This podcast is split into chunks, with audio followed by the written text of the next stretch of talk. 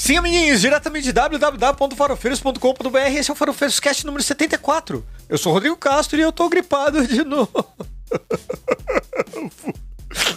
Eu não aguento mais ficar gripado, cara. Mas não estou só. Também temos ela, que defende limpar a bunda com o rosto do Daniel Radcliffe, o ator famoso a interpretar Harry Potter no cinema, Paula Costa. Isso é uma calúnia, entendeu? Não. Criada por Diogo naquele hum, grupo. Não. Horroroso, tá? Não, eu sou testemunha. Eu sou testemunha. bullying. Não, não é bullying. É, isso é, é mentira, isso é calúnia, isso é fake fatos. news. Tá? Trabalhamos fake com news. fatos. Tá? Também contamos com ele, o cara que deixa a putaria sair de controle e depois tira print e posta no Twitter. E agora também no TikTok. Pedro Otávio. É, lá e eu tô sofrendo uma distopia nesse momento, onde eu faço alguma postagem que dá certo. Vai entender. Só falta ganhar Quase um milhão no TikTok. Dinheiro! Olha só. Não, isso é outra distopia. Né? Não é distopia. Minha utopia é ganhar o dinheiro. Eu tô vivo só distopia.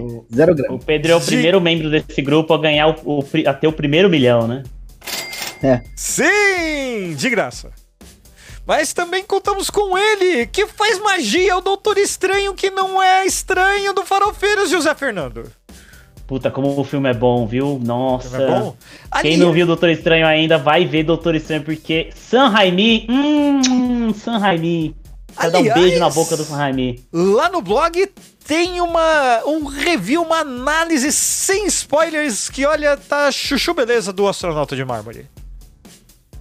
Tá Pitelzinho. E, e, isso eu falo, eu esperando ele comentar o artigo que ele escreveu. Ele vai lá e, e bebe cerveja bem enquanto eh, ele deveria ali, responder. Eu falei ali, eu falei ali, eu fiz uma análise profunda sobre estética Não, não, não, não, não, agora eu não quero saber também, porque agora eu vou fazer ah, então propaganda então tá do meu, que tem spoilers! Olha só! Então, você quer spoiler, você lê o meu. Você não quer spoiler, você lê o do Astronauta de Mármore. É assim aqui nesse, nesse, nesse podcast maneiro. É, mas o seu o quê? O meu artigo do Doutor Estranho com spoilers. Sobre o filme? Sim! Ah, eu explico tudo que você não sabe, inclusive o nome da personagem. Rapaz, eu não vi isso não. Não, não, é porque vai sair na timeline só amanhã. Ah. Ah.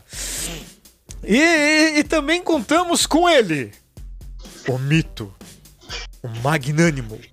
O venerável o magnanicíssimo e feiro de primeira categoria, Tigo Veia. Nasci pro flop. Não, não é assim. Aquele seu vídeo pelado, nu, totalmente sem roupa, fazendo propaganda pro Farofeiros Cast pra sua rifa, é, não vai flopar. Eu tentei editar, mas eu, eu tentei fazer umas coisas aqui, mas não, não consegui. Eu sou um péssimo editor. Desculpa. Nasci pro flop. Não, imagina. Então vamos para um beijo, efusivo abraço na boca daquela galera querida e amável e idolatrada. Como sempre, começamos pelo Luiz. Luiz, eternamente, Luiz. Beijo, Luiz. E também pro Elessar Ancale, o nome, os nomes da galera tá sempre cada vez melhor.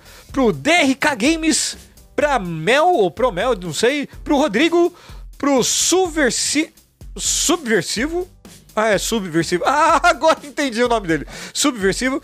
Pro Valdir Pinheiro, pro Fabiano Alves e pra Pamela Pan, obrigado pelo follow, obrigado por curtir. E lembre-se, siga a gente, somos legais, bonitos e gente boa. E aliás, esse podcast é totalmente de graça, então pelo menos curte, diabo. Sempre lembrando que gravamos ao vivo o podcast toda terça-feira às 20 horas no YouTube e lá fica prontinho, quentinho para você ouvir ou assistir na hora que você quiser. E no dia seguinte, na quarta-feira, o podcast fica disponível no seu feed favorito para você ouvir tomando aquele cafezinho da manhã que está super inflacionado. Veja bem, 21,49 um pacote de café, meu amigo. Tá tudo é caro é culpa do Bolsonaro. Veja bem. Ah, o Elon Musk vai comprar o Twitter? Não vai comprar o Twitter, foda-se! Enquanto não fecham aquela bodega, segue a gente lá, arroba farofeiroscast. Uh, não tem rede social? Não tem problema. Manda um e-mail, farofeiroscast.gmail.com ou comenta lá no blog, que olha só, no blog tem fontes. A gente menciona fontes. Não é incrível? Pois é, alguns youtubers deveriam aprender com a gente, não é mesmo? Eu tenho certeza que o Castanhari não assiste o Farofeiro. É, o Castanhari, olha só. É, sabe quem também não assiste ou não ouve o Farofeiros Cast? Aquele que não comemorou o aniversário semana passada?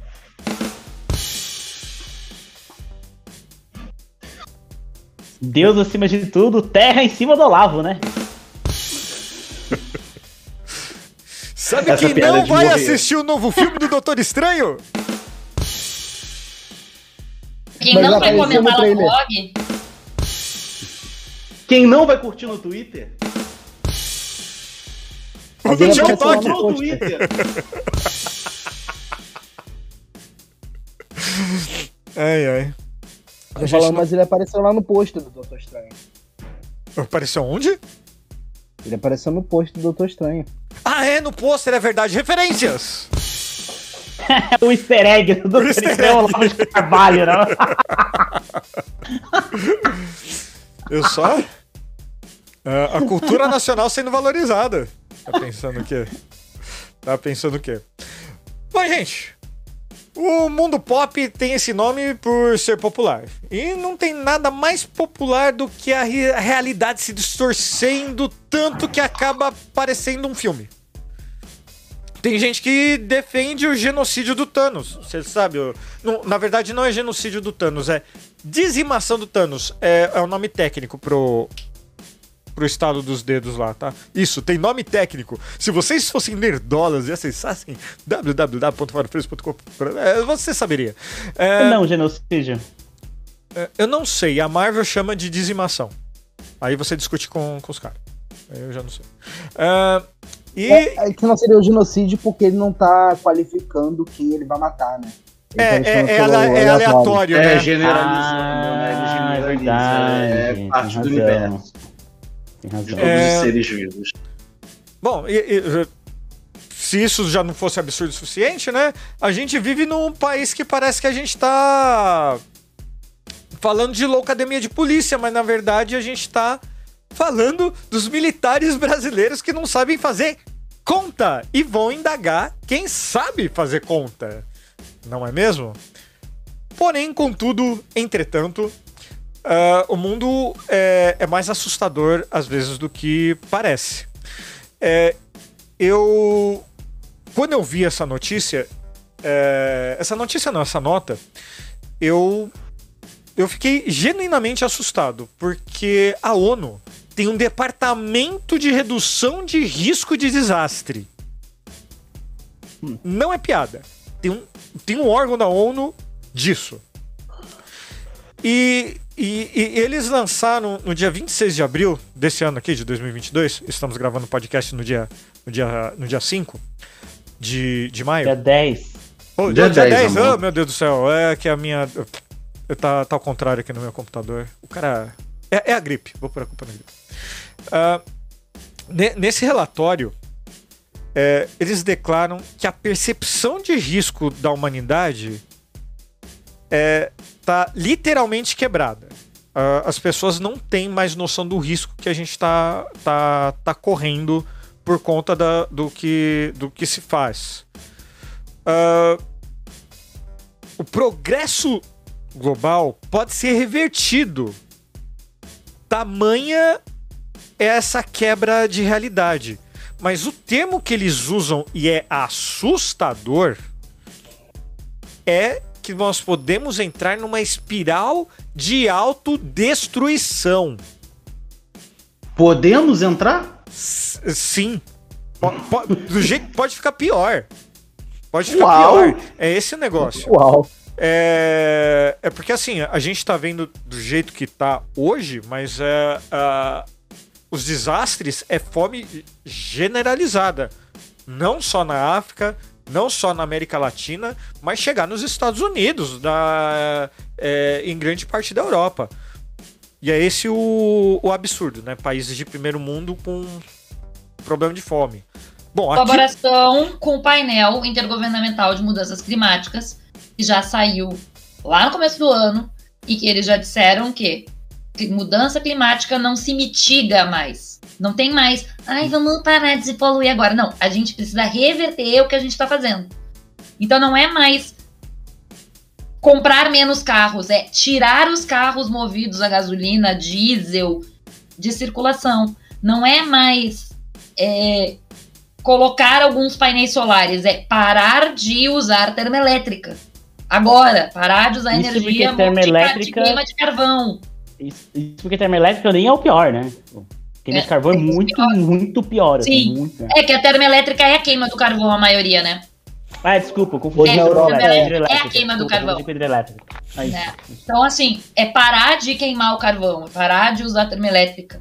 É parar de uh, criar mais usinas hidrelétricas em áreas onde a gente tem abrangência de áreas florestadas.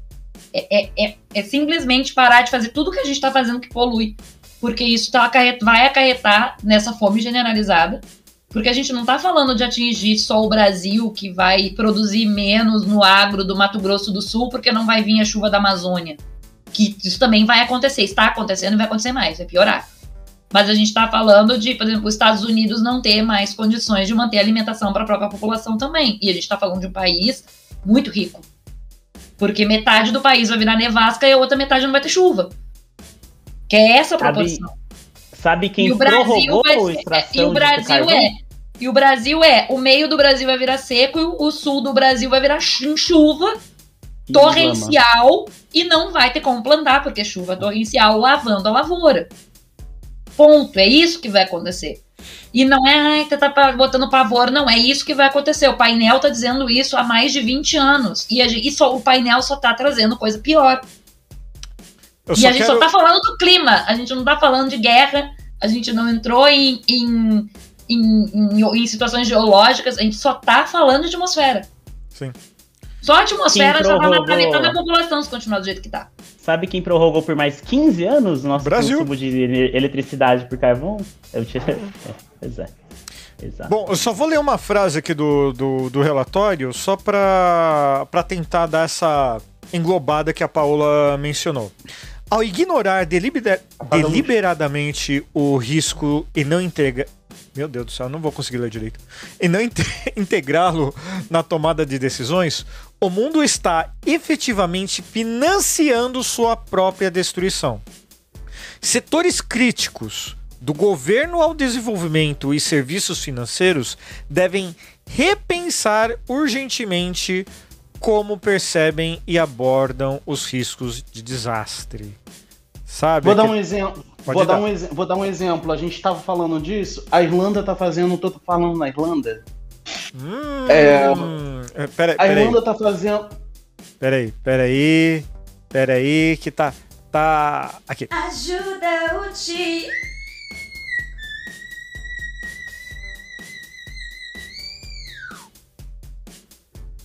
Eu acho que a Débora tá aqui assistindo hoje. Débora. Oi, Débora! Um Obrigado pelo áudio! Eu sempre uso. Adoro. A Irlanda, a Irlanda tá fazendo todo um movimento, todo um movimento em relação a isso. É, eles estão, como, como a maioria deve saber, a Irlanda tem, a Irlanda ela usa muito carro a diesel por causa do, do Dieselgate da Volkswagen que vendia o diesel como um combustível menos poluente, né? E é, como... Vocês não sabem dessa história? Vocês não sabem dessa história? Não, depois manda o link. Então, Dieselgate. E deu mó merda.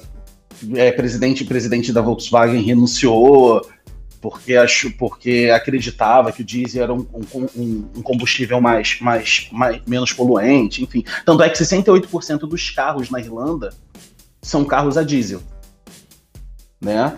Então tá tendo, a Irlanda tá fazendo esse movimento de fazer a parte dela antes de 2030. Parques eólicos por conta da grande, por conta da grande, por conta da grande demanda que você tem de, de da ilha de, de, vento, parques com é, painéis solares E a Irlanda queima muito carvão, sempre queimou muito carvão, principalmente as casas mais antigas por conta do aquecimento. E uma empresa está fazendo isso, ela está colocando agora um, ela está colocando um sistema em determinadas casas, principalmente nas casas mais antigas, onde o excesso de energia solar ou de energia eólica é direcionado e dispersado para esses lugares mais longínquos para fazer aquecimento de casa, aquecimento de boiler. A Irlanda está fazendo todo esse movimento antes de 2030. Ela já entendeu como, como, como, como o que é preciso ser feito. É mais ou menos isso que a Paula falou. É necessário, é necessário parar e começar a tirar. Por exemplo, os carros agora estão todos sendo convertidos em, em gás natural com uma mistura que joga para a atmosfera hidrogênio. Certo. Né? Então, então esse movimento já está sendo feito em determinados lugares, mas ainda é muito pouco comparado à quantidade de países que a gente tem que precisam fazer esse tipo de mudança. E se a gente pensar no Brasil, e se a gente pensar no Brasil como um grande potencial para a energia solar, para a energia eólica e a gente abolir termoelétrica, cara, mas aí é. depende de quem. Saiu, uma, saiu um gráfico, uma, uma lista, acho que de ontem para hoje, não tenho certeza. Também não tenho certeza da fonte, eu vou procurar para poder mandar aqui. Ah, que era sobre o, dos países que mais tinham energia renovável sustentável, entre aspas, né? Uhum. Porque nenhuma energia realmente é sustentável que né? você está consumindo. Né? E o Brasil, por incrível que pareça, está em terceiro lugar. Que a gente tem muita hidrelétrica no Brasil. Hidrelétrica, por mais que ela tenha um impacto ambiental, é um impacto muito menor do que a termoelétrica, por exemplo. E a, e, só que, cara, tipo, querendo ou não, a gente tá num governo que tá tentando reverter esse terceiro lugar. Ele quer derrubar a gente no terceiro lugar, que é um lugar excelente, assim. São 200 países do mundo, né, bicho? E aí, mano, aí complica, né? Aí fica difícil. Vo, vo, você tá querendo dizer que então que o Brasil tá para ficar parecido com o Mad Max? Como lembrou bem o nosso querido Pedro Otávio? Uau. Mas se continuar nesse ritmo e um evento catastrófico igual esse do relatório da ONU, a, a, o negócio reverte assim, no, estalo de dedo, né? Porque Bom, é uma, um rocambole de desgraça. A, a, de, a desertificação não, é. não, é uma coisa que a gente é, vê só de recentemente, né? É, o, o, o Brasil como um todo é, bom, em todo local que é mais explorado, né, não, não cultivado adequadamente, a gente vê que a situação tem piorado. Eu é, não fica difícil fa é, falar em cima do que a Paula já falou, porque é, é bem abrangente e assertivo mesmo. Porque o. Eu não sei como que vai resolver. Como que você conserta o deserto? O deserto? No Brasil, né? por exemplo, vamos falar em Brasil, tá? É, eu falo com uma especialista em clima. Uhum. Nós não temos desertificação, porque nós temos uma, um índice pluviométrico. Então não tem desertificação. O que a gente tem é arenização. Ah, o que, que é ah, arenização? Tá. Como nós tínhamos lugares no Brasil que num tempo geológico passado, milhões de anos atrás, eram cobertos por desertos, Daí sim a gente tinha um processo, tinha um deserto naquela época. É, esses, esses terrenos eles foram cobertos por derrames basálticos. Então teve lá uma atividade vulcânica, o trelelê todo, quando estava movimentando placa tectônica, quando estava separando o continente, eles foram cobertos. Tem áreas que receberam uma cobertura muito grande, foram muitos derrames basálticos. Então você tem assim cadeia, tem áreas mais elevadas, você tem área de planalto, e esse esse basalto todo, que é basalto quando solidifica, pressionou e o areal virou arenito, que é aquela pedra uh, meio, meio porosinha que a gente usa em obra, sabe? É isso. E as áreas onde não os derrames pegaram em menor escala ficaram com uma camada muito fina de basalto. Então esse basalto ele já se decompôs, ele já virou solo. Só que aí vem o problema. Quando se percebeu que esse solo era muito fino e que à medida que ele ia desgastando, a areia que estava embaixo, porque ele não virou arenito, ele não foi pressionado o suficiente, ele ainda é areia, começou a emergir, a gente tinha que ter parado de usar essas áreas. A gente tinha simplesmente que ter cercado essas áreas, e aí tu poderia fazer uma questão agroecológica, com, até com cultivo de árvores para uso da celulose, por exemplo. Tá? Poderia, daria para fazer. E a raiz menos profunda? É, com as raízes menos profundas e tal. Dá para fazer, tá? Tem alguns, alguns, algumas coisas de agroecologia ali que dá para fazer para cercar o local, que aí tu não aumenta a arenização. A arenização fica ali retida. Mas é o que que fizeram? Cagaram. E continuaram tacando boi por cima.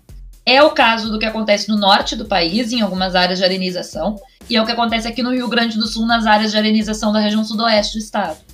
Então, são lugares que, assim, eu estudei a região sudoeste do estado, eu posso falar com propriedade, porque eu, minha, minha defesa de, de, de TCC foi em cima disso, e eu trabalhei muitos anos no projeto lá. A gente não tem desertificação em um sentido climático, porque continua tendo chuvas, continua tendo dias de chuvas, continua tendo índice pluviométrico adequado para a região. É, o que tu tem é um aumento, inclusive, das chuvas nessas áreas. O que também não é bom, porque lava o solo também.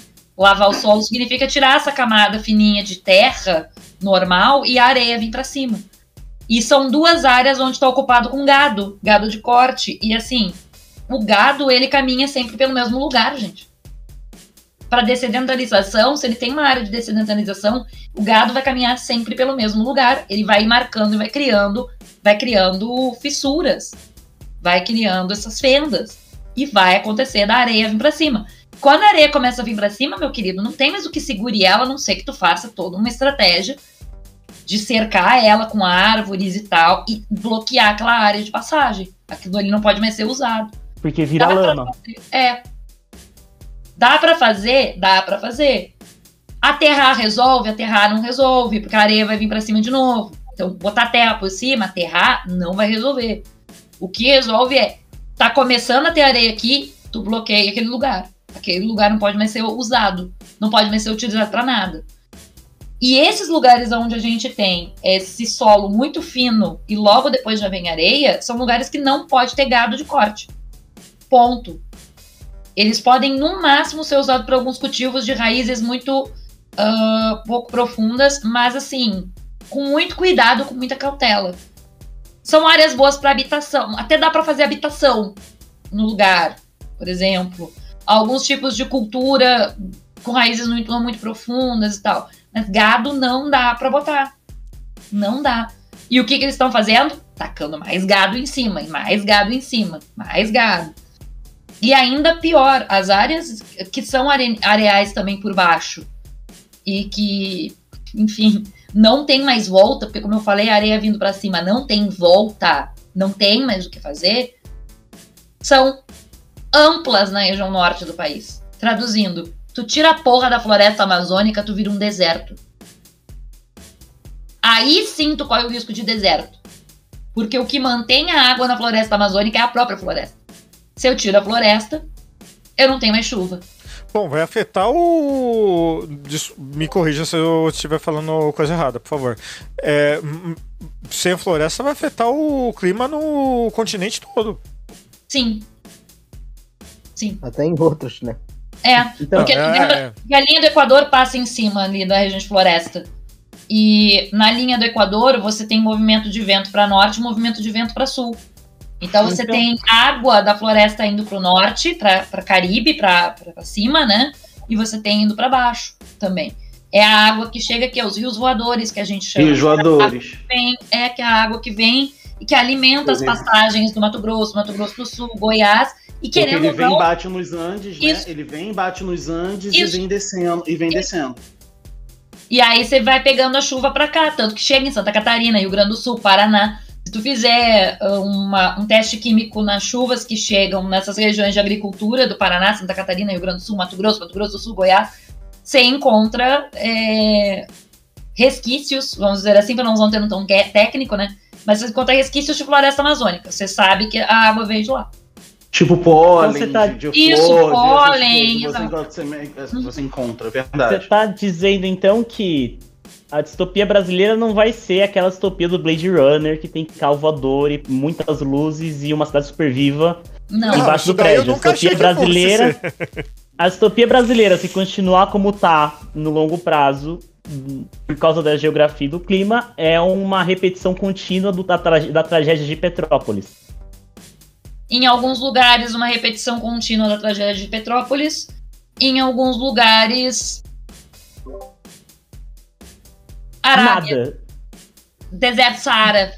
Atacando. Maze Runner. Maze Runner. Aquela ideia de que o, a, tá na mesma linha, tá perto, tipo, o deserto Saara tá bem perto das nossas florestas. É. Tipo, ah, as cordilheiras uma... Pense que tudo isso era grudado, portanto, Parece uma grande mistura de Mad Max com Pantanal, só que sem o L, é só pântano.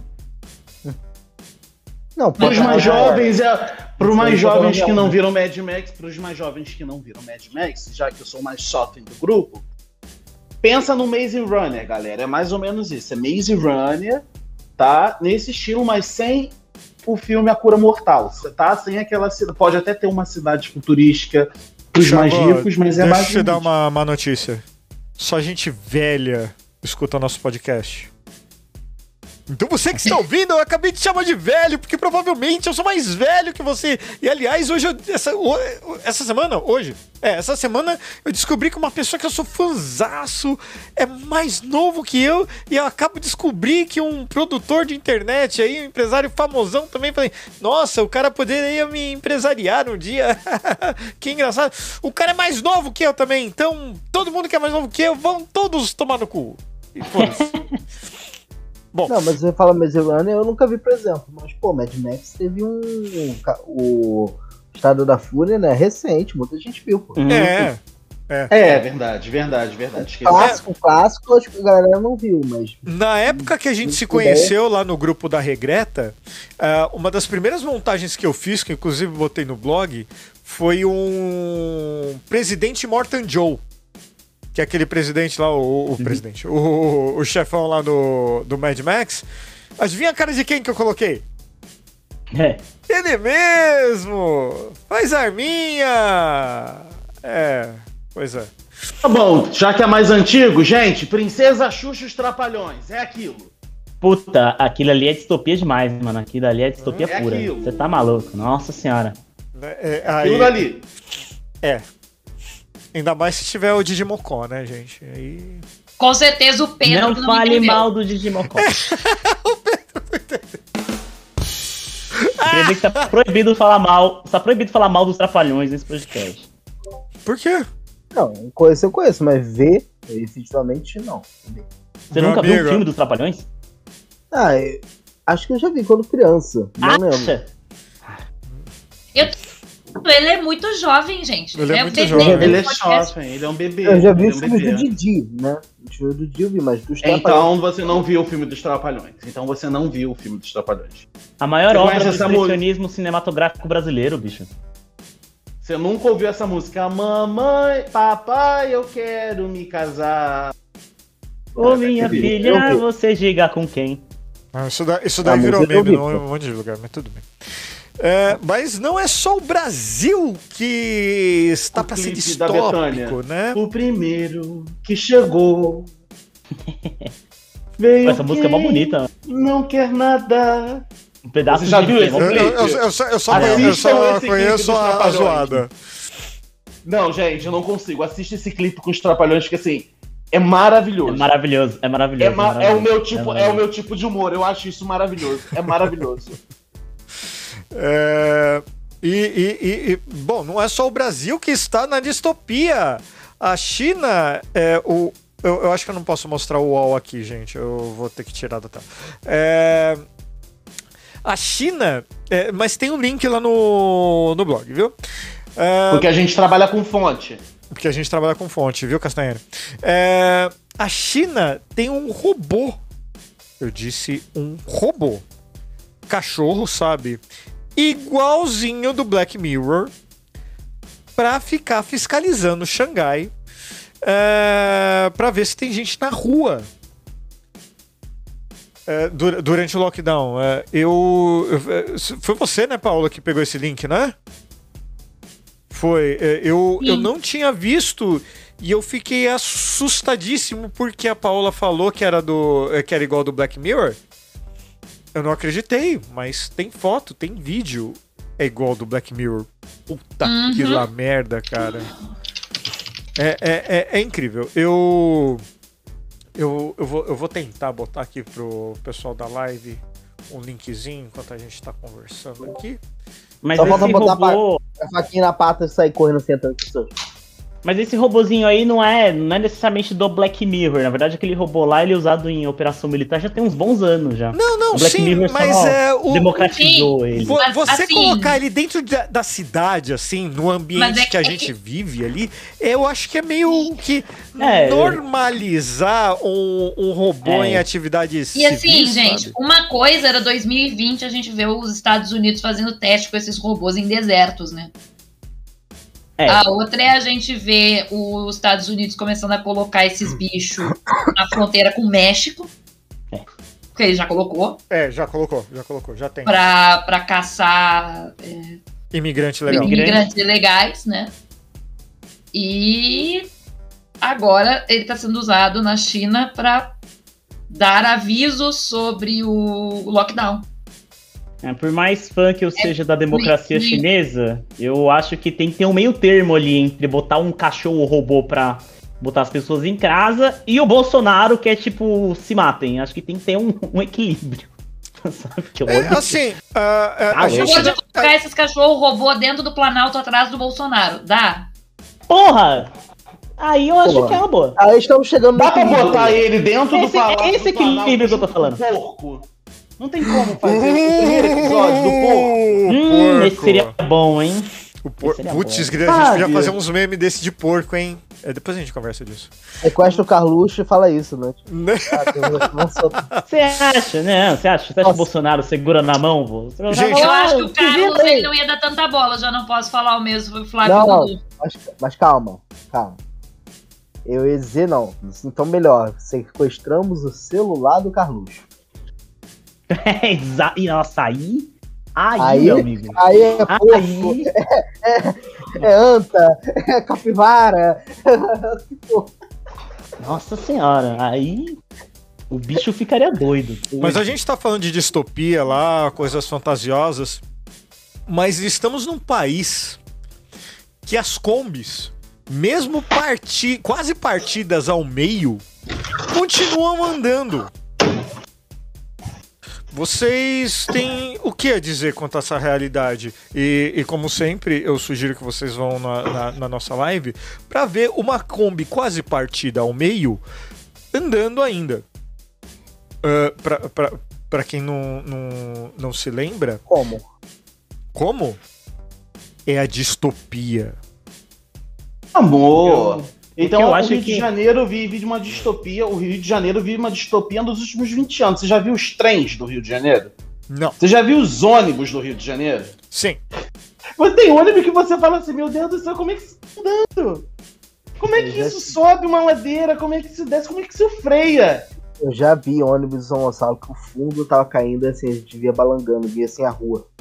Nossa senhora, bicho. As pessoas iam pulando Mano, você é, é o trem... Rio de Janeiro, cara. A gente tá falando do Rio de Janeiro, né, velho? Se você ver o trem, se você ver o trem, melhor.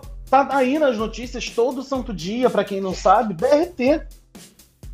Se vocês virem o BRT, os ônibus do BRT, o estado em que eles estão, tem ônibus de tão cheio por causa do tempo, o ônibus ele é tombado para a direita ou para a esquerda, para a esquerda, que é onde fica a porta, ele é tombado, mesmo vazio, ele é tombado. E você acha que eles andam a 60? Não, eles andam a 80, a 90. Você tem que ver como o ônibus faz a curva, que você vê a roda, que tá um pouco. Você vê levantar em cinco dedos do chão. É, a gente vive uma distopia já. O Rio de Janeiro. O Rio de Janeiro. Oh! O Rio de Janeiro se o Rio de Janeiro não tivesse, se o Rio de Janeiro não tivesse praia, ele seria uma distopia, tipo São Paulo. Falando em São Paulo, eu quero ver passar, melhor, eh, fazer melhor que isso. Padre usa carro da igreja para atropelar suspeito de roubo. Ah, Clérigo não prestou socorro e abandonou o local em São Paulo.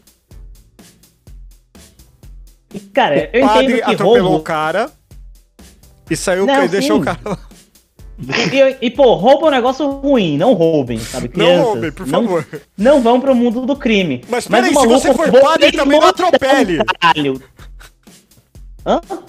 Não, cara, o maluco roubou três moletão. Você vai atropelar uma pessoa, roubou três moletão da igreja. Três moletão, que, que a igreja tinha os moletão pra doar, provavelmente. Três moletão, três. Moletão. Pelo amor de Deus, cara. É. Tá, beleza, o roubo tá errado. Sei lá, leva. Deveria ter pôr da justiça. Ela não tem. Não, vou atropelar o cara. Ah, pra proporcionalidade da coisa, tá, né? É, Zumbilândia? Eu só, eu, só, eu só tenho uma pergunta para fazer.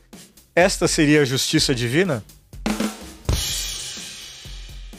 KKKKKKKK. Nossa. é, é, trabalhamos com piadas aqui, minha gente. É, mas vamos lá, vamos falar de Não Olhe para Cima, que é o filme que é, deveria abrir o olho de muita gente, mas não abriu o olho de ninguém, sabe? Todo mundo só ficou feliz que, olha só, é o Atila. E parece que, que só... não é o Atila. Que não é o Atila, né? É, não, mas até o Atila colocou. É, falou que. Colocou foto dele do perfil do Leonardo DiCaprio, do, do personagem lá do. Então, assim. Ah, tem a similaridade? Tem, mas assim. É. Se o Covid fosse um meteoro, sim, a gente tinha morrido. A gente tava na merda. Gente, do outro lado da cordinha, tava toda dizendo assim: tá vendo aí? É, eu, o pessoal que não queria olhar para cima são aqueles que negam as medicações. Kit, aquele. É, que eu não vou falar o nome é. das medicações porque o YouTube tá derrubando de finalmente uh, o nome de alguns remédios. Mas, tipo, é. É, então. Mas sei lá, é, é, é, aquele negócio. A gente, eu acho que a gente tá fadado ao mesmo destino, sabe? É. é um, um, um meteoro se chama direita conservadora, qualquer coisa desse tipo. E a gente tem um relatório da ONU falando isso. Sabe? É, tava, tava comentando até com a, com a minha esposa hoje é, pô, a gente tá feliz porque não a esquerda efetivamente, mas os entre aspas, muitas aspas aqui, tá? Os progressistas aparentemente têm vencido, né? Ao redor do mundo. O, o Biden, Malemás venceu, mas venceu nos Estados Unidos. O Macron venceu na, na França. Mas parece que o único lugar que realmente um progressista tá com uma boa vantagem é o Brasil. É. E assim, progressista mesmo, né? Porque Macron, Biden. Não, não, não, por isso que eu botei muitas aspas, tá ligado? Não, bota aspa aí, puta que pariu. E o Lula, só, o Lula é progressista, tá? É progressista. É, ele é só. É, é. é só progressista. Calma, é tipo, não, quer, não queremos pânico. para muitas pessoas. Comunismo no, no mundo é o Xi Jinping e olhe lá. E olhe, lá, hein? E olhe lá, olhe lá. As táticas que eles usam, né? lá em cima, né? né? O, aqui ao vivo, o nosso querido Firek, mais uma vez compartilhando suas pílulas de conhecimento. Lembrei daquele jogo que foi proibido, o Carmageddon. Ah, o Carmageddon. Carmageddon maravilhoso, amo! Eu, eu, eu, também adorava atropelar as pessoas, só que só, a gente só podia jogar pirata porque era proibido, é. né? Então é. não tem problema, o brasileiro pirateava mesmo, na, na cara dura. E, é, eu, eu joguei a versão que era censurada, que no lugar de pessoas era robô. Acho que tinha uma demo dessas, de uma daquelas revistas PC Gamer. Tinha. Alguma coisa desse tipo. Mas o, o original é muito melhor. Nossa, ver sangue jorrando pra todo lado é muito legal. É verdade, eu, eu, acho que eu vou jogar alguma coisa meio sangrenta aí. Eu acho que eu tô precisando. GTA. É porque a realidade já não, não tá. É não é muito tá sangrento. Eu quero, eu quero alguma coisa sangrenta né? mesmo, assim, tipo. Ah, destroçar. Ah, é. tá. Mas vamos lá. Eu tenho, eu tenho uma notícia que eu, que eu, que eu tive, tive que pegar da, da nossa querida Jair me mesmo hoje que ela citou o famoso apelido Chico Butico. Sim, meus amigos, o senador do dinheiro na cueca voltou. Ele recebeu 76,6 milhões no orçamento secreto. Caralho, mano. Haja cueca, né? Praticamente 80 milhões de reais, meu amigo. Secreto. Não podia falar para ninguém. Não pode falar onde gastou. Onde... Contou ah, pra esposa do Pedro, provavelmente. Como é que é? Contaram pra esposa do Pedro, não tá mais secreto. Segundo ele. ah! Eu acho que ela não escuta, jamais virá aqui. Negar a realidade. Surpreso, porque de ontem pra hoje apareceu Centrão Duto. Como é que é? Centrão no Duto? Centrão Duto, que liberar. Os caras querem liberar sem bi com B de batatá. Um B de balalá, de bilau, B de bola. Com B de bicha! B de bicha, B de brugutu, brucutu, blá blá de bozo. Bilhão! 100 bilhões pro Centrão fazer um gasoduto. E aí a, tem uma empresa só que vai fazer. Uma, uma empresa, uma.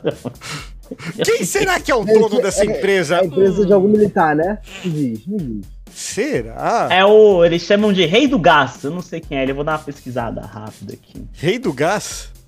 Rei do Gás. Meu Deus. Rei do Gás é uma empresa para o governo do Rei do Gado. É, depois coloca o link lá na pauta, viu, Zé? Aproveita pega o Dieselgate aí, por favor. É, o, eu tô tentando ler, mas é que tem o um paywall, porque eu quero saber se isso termina em alguma coisa relacionada a minério de carvão ou não, porque enfim, né? Não, mas sabe o que nós estamos exportando com muita qualidade? Eu não sei se vocês sabem, mas o Brasil é o maior produtor de café no mundo.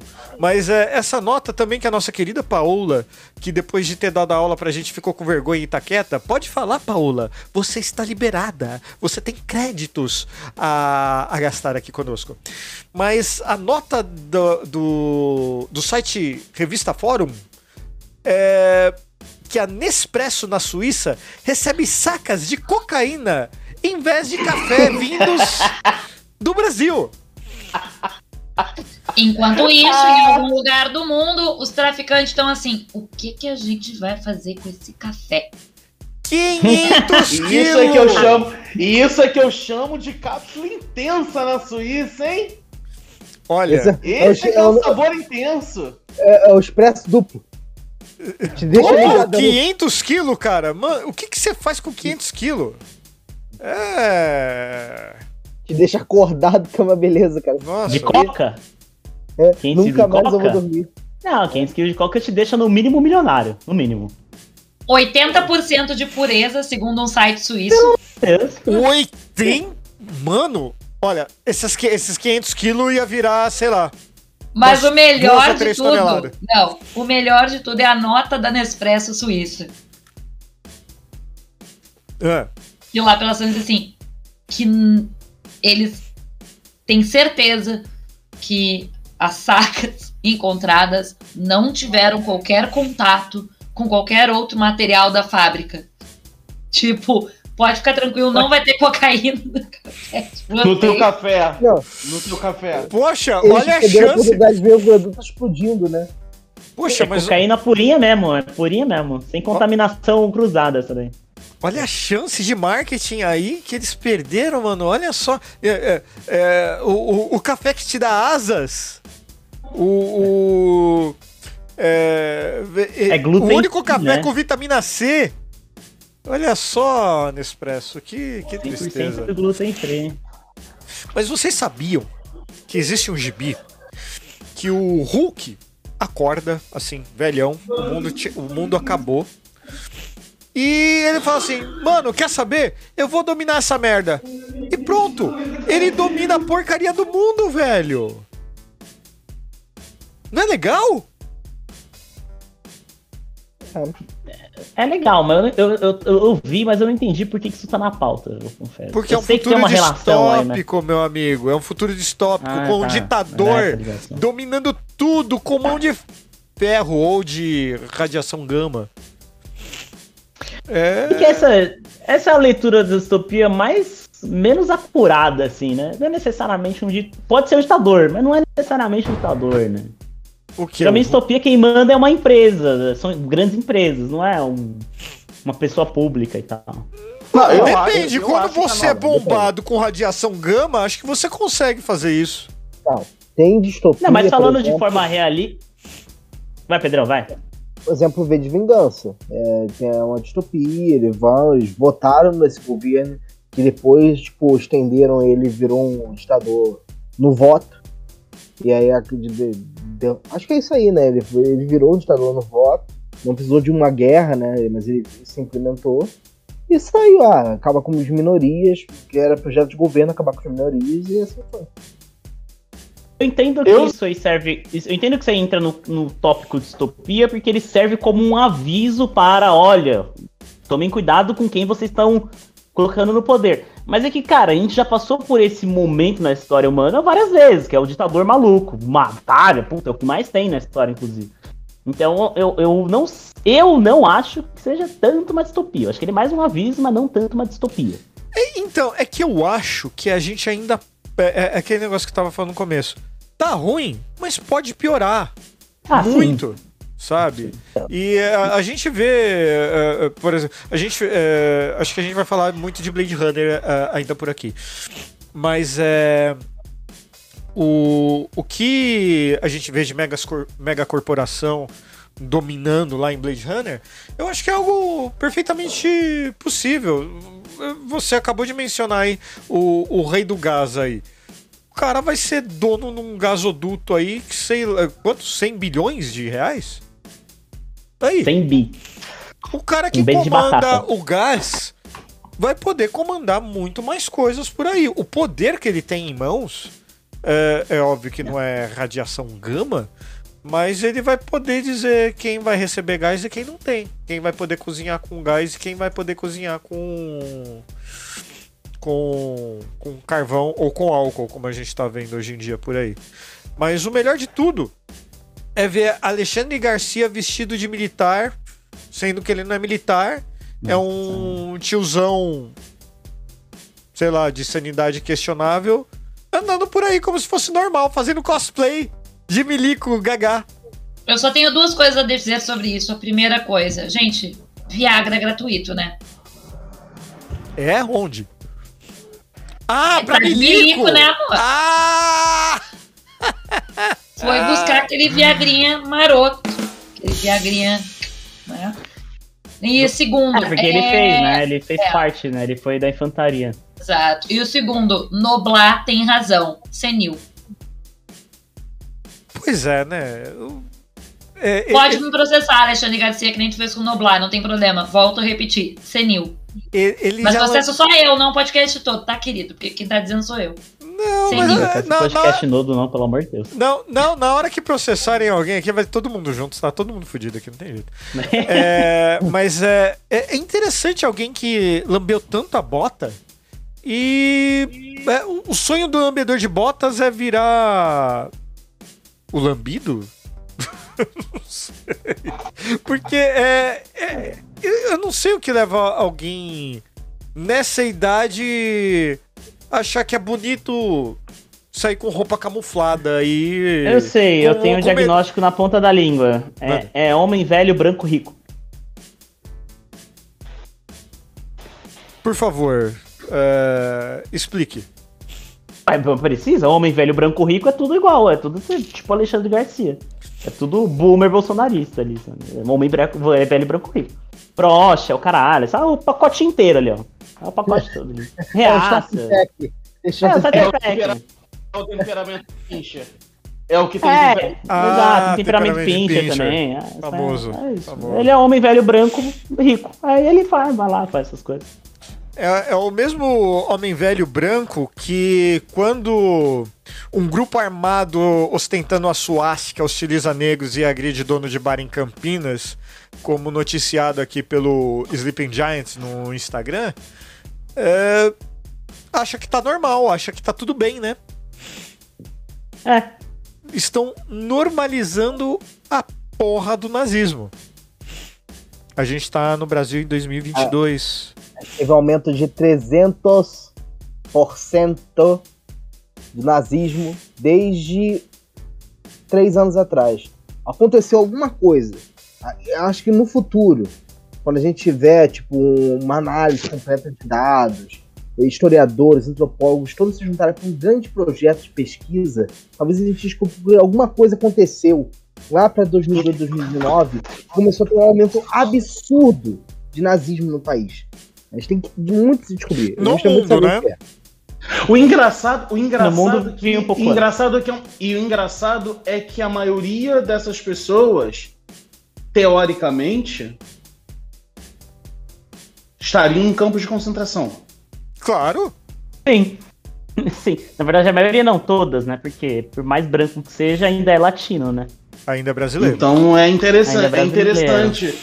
Isso para mim é uma distopia. Só, só deixa eu mandar um, uma cutucada para alguém que provavelmente nunca vai ouvir esse podcast. É, isso inclui gente. Você pode ter o nome italiano que for, tá? Você pode ter a dupla nacionalidade italiano. Não importa. Se você tem parente do Ceará, você continua ainda assim brasileiro, latino, tá? Latino sujo. Então, meu amigo, você também estaria no campo de concentração. Não importa o quão nazista você você se ache superior geneticamente, tá? Vai tomar no olho do seu cu. É, eu tô falando para uma pessoa específica mesmo. É, é, você ia estar no campo de concentração junto com a gente, né? Seu filho ainda não, junto com a gente, não, que com licença ainda ia, apanhar. ainda ia apanhar porque eu ia te dar uma surra. De pau! Eu ia te dar uma surra, ia tomar uma surra do viado no campo de concentração. É. Ia levar ia tomar o mundo, né? Ia levar ah, palavra. Você veio Gente. parar aqui também? Ai, que pena. Então você vai primeiro. É. Mas eu, eu tô assustada também, uh, porque tem coisas que assim. Eu me lembro de dessa galera nazi e tal aparecer muito atrás de punk, tudo quando eu tinha 15, 16 anos. É verdade, é verdade. E aí aqui em Porto Alegre era um show de horrores, assim, a galera não andava sozinha. Né? Quem era punk ou punk de boutique que fosse, como a gente dizia, né, que, que a maioria dos meus colegas eram, é, a gente, ninguém andava sozinho, sabe? Ninguém deixava o outro sozinho se tivesse com uma camiseta de uma banda punk que fosse. Então a galera não se, não se sabe, porque era perigoso e tal. Aí aquilo parece que tinha dado uma acalmada. Cara, só essa semana. Veja bem, eu dei aula. Hoje é terça. Eu dei aula ontem, eu dei aula hoje. Nos dois dias, numa saída de intervalo para fumar, eu vi nazista. Perto da minha escola. Caralho. Nos dois dias. Nazista. Eu não tô falando, acho que é. Não, nazi. Nazi. Nazi. Assim, Teve uma vez. Saí, acendeu o cigarro 10 e pouca da manhã, porque eu tinha um intervalo de quase uma hora ali entre uma 10 da manhã. 10 da manhã, filha da puta, tem a coragem. o cara passando na frente da escola, eu fiquei em choque e eu não tinha levado o celular junto, porque eu queria tirar foto da mochila dele. Não, quando ele passou, por causa dos bottoms para mandar para os nossos amigos que são caçadores de nazistas. Aí eu pergunto para você. E, mas eram os mesmos bottoms que a gente já viu percorrer em vários lugares, assim, de supremacista branco, os caralho. Aí eu pergunto, aí eu pergunto para vocês. Porque isso me ocorre muito, muito. De chegar e perguntar você sabe que você também estaria num campo de concentração por esse, esse, esse, Essa esse pessoa, motivo, pra ver qual é. chega e pergunta. Ô, Thiago, Thiago chega perto. Você não é... chega e pergunta. Ou você chega com uma voadora na cabeça dele, ou você nem chega. Não tem mais, deixa, eu, deixa, eu, deixa eu dar um resumo do que aconteceu aqui comigo. rapidinho, Rodrigo. Só rapidinho. Isso me lembra o Homem do Castelo Branco, o Homem do Castelo Alto. Sim. A série da da Prime Video. Que é sim. uma ótima distopia, inclusive. E sim. O, o, o, aconteceu comigo seis anos atrás. Eu estava num, num shopping bem popular aqui da Zona Norte de São Paulo. E eu e minha esposa sentamos para almoçar. A gente estava fazendo umas compras lá. Sentamos para almoçar. E tava conversando tudo, daí a gente olha pro lado, um restaurante na Starbucks tinha um, um rapaz é, provavelmente comprando café, né? Acho que era Starbucks, alguma coisa assim. Uh, até aí tudo bem. Quando ele se virou, a gente viu. Ele era todo tatuado, mas ele tava todo tatuado com suásticas. Símbolo nazista pra todo lado. Eu e minha esposa, a gente arregalou o olho, se entreolhou. Mas não é crime andar com esses símbolos aí? Uma pessoa extremamente calma, conversando, todo educado com atendentes, coisa e tal com símbolo nazista seis anos atrás, andando livremente no shopping center ah, na tá zona louco, norte de São Paulo, que não, assim, São Paulo é a miscigenação em pessoa, sabe? É um retrato do Brasil piorado porque ainda mais nesse shopping era é gente literalmente do mundo todo. Você encontra indiano, asiático, brasileiro de todo canto e o cara tomando café tranquilamente no, Louco, no shopping center. É, a gente pensou em chamar a polícia, mas o que, que a gente ia falar? Olha, o cara tá usando um símbolo nazista no meio do shopping center. É, eu era muito menos politizado do que eu sou hoje e hoje ainda. Fosse eu... hoje. Se, e se fosse não, hoje? hoje ainda eu não sei o que eu, eu não sei o que eu faria, sabe por quê? Porque tá tudo muito normalizado. Puta, eu não sei. Os, ca os eu... caras vão falar que é. que é símbolo budista, Zé. Cara, eu, eu não sei o que, que eu seria capaz de fazer se eu trombasse uma pessoa dessa. Assim, a primeira reação, tipo, que eu recomendo pros ouvintes é, cara, não vai embora. É isso Chama a polícia, avisa a galera, é vai embora. É a primeira, é, é a minha recomendação, mas eu, falando pessoalmente, eu não sei, cara. Eu realmente não sei. Eu, no mínimo, chegar lá e indagar. E ouvir a resposta e depois, dali pra frente, é... Cara, não, não consigo, assim, mano. É, tem, eu... tem um tipo de gente que. Na, nazi ra, e racista declarado, racista que usa racismo de maneira. Não vamos nem entrar no, no tópicos, mas é pessoa racista, assim. Tá, tá sendo racista, assim. não sei, assim, mano. Eu acho que o sangue ferve de um jeito que eu não. É, então, o meu sangue serve tanto porque, assim, se eu chego. Se eu chegar dando porrada, daí o cara chama a polícia pra me prender. sabe? É essa a minha preocupação, porque realmente o, o sangue sobe muito. E, e, aquele negócio, né? Assim, o cara tá usando. Ele vai falar que tá usando o símbolo budista e sofreu uma agressão no shopping center. Sabe? É por isso que a gente tá numa distopia. E como eu falei, isso que eu tô comentando com vocês é de seis anos atrás. Hoje, sei lá, esse cara é líder de alguma coisa aí. Faz parte do grupinho. É. é. Não, e velho, e tem pior, se o cara for da área de humanas, história, sociologia, até da geografia, tá? Se esse cara tiver cursando alguma coisa, ou tiver um diploma, esse cara ainda bota a responsabilidade no fato dele ser da área, e por isso ele tem essas coisas como, sei lá, um cara que gosta, parará, e é, passa. Né, não tem, não, passa. Eu não, eu não numa boa, a polícia não faz nada. Não Sabe, faz nada. Se, a se gente já viu o caso aqui em Porto Alegre do cara atacar, dos caras atacar, pegarem um, o cara tava com símbolo e o cara mandou essa, meteu essa mesmo, e a polícia, legal, bacana, vai pra casa. Com o estado. É, polícia é o último recurso nessas é, o, cara não quer fazer Com o estado desse jeito, como que você faz, sabe? É. Tá, é, é, não, não é nem o aparelhamento, né? Porque isso daí é acima do aparelhamento, é a absorção do. É. Eu ia falar racismo, mas não é racismo, é nazismo mesmo. Pelas corporações, principalmente, olha só, por entidades militares. Que coisa, né? Militar e nazista. Que combo.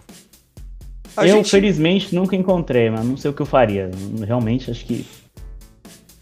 Mas vamos lá, José. Ai, pra, ai. Você dar, ai, ai. pra você dar uma tranquilizada, então, vamos falar da, da estética cyberpunk, o futuro destruído, o capitalismo de vigilância do Normose. Beijo, Normose.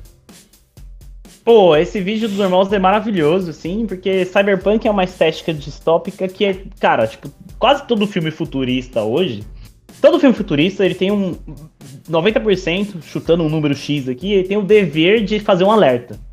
Você não faz um filme. Você pode fazer um filme futurista onde você não faz um alerta social, mas a grande maioria faz. Vai ser escassez de recurso, vai ser revolução de máquina, vai ser, sei lá, um estado de vigilância contínuo e tal, mas acho que o gênero mais comum é o cyberpunk, que é o low life high tech. Você tem muita tecnologia na mão, mas você tem uma vida muito miserável ao mesmo tempo. Então você tem, tipo, sei lá, um puta celular do ano, um iPhone, mas você mora no barraco numa favela.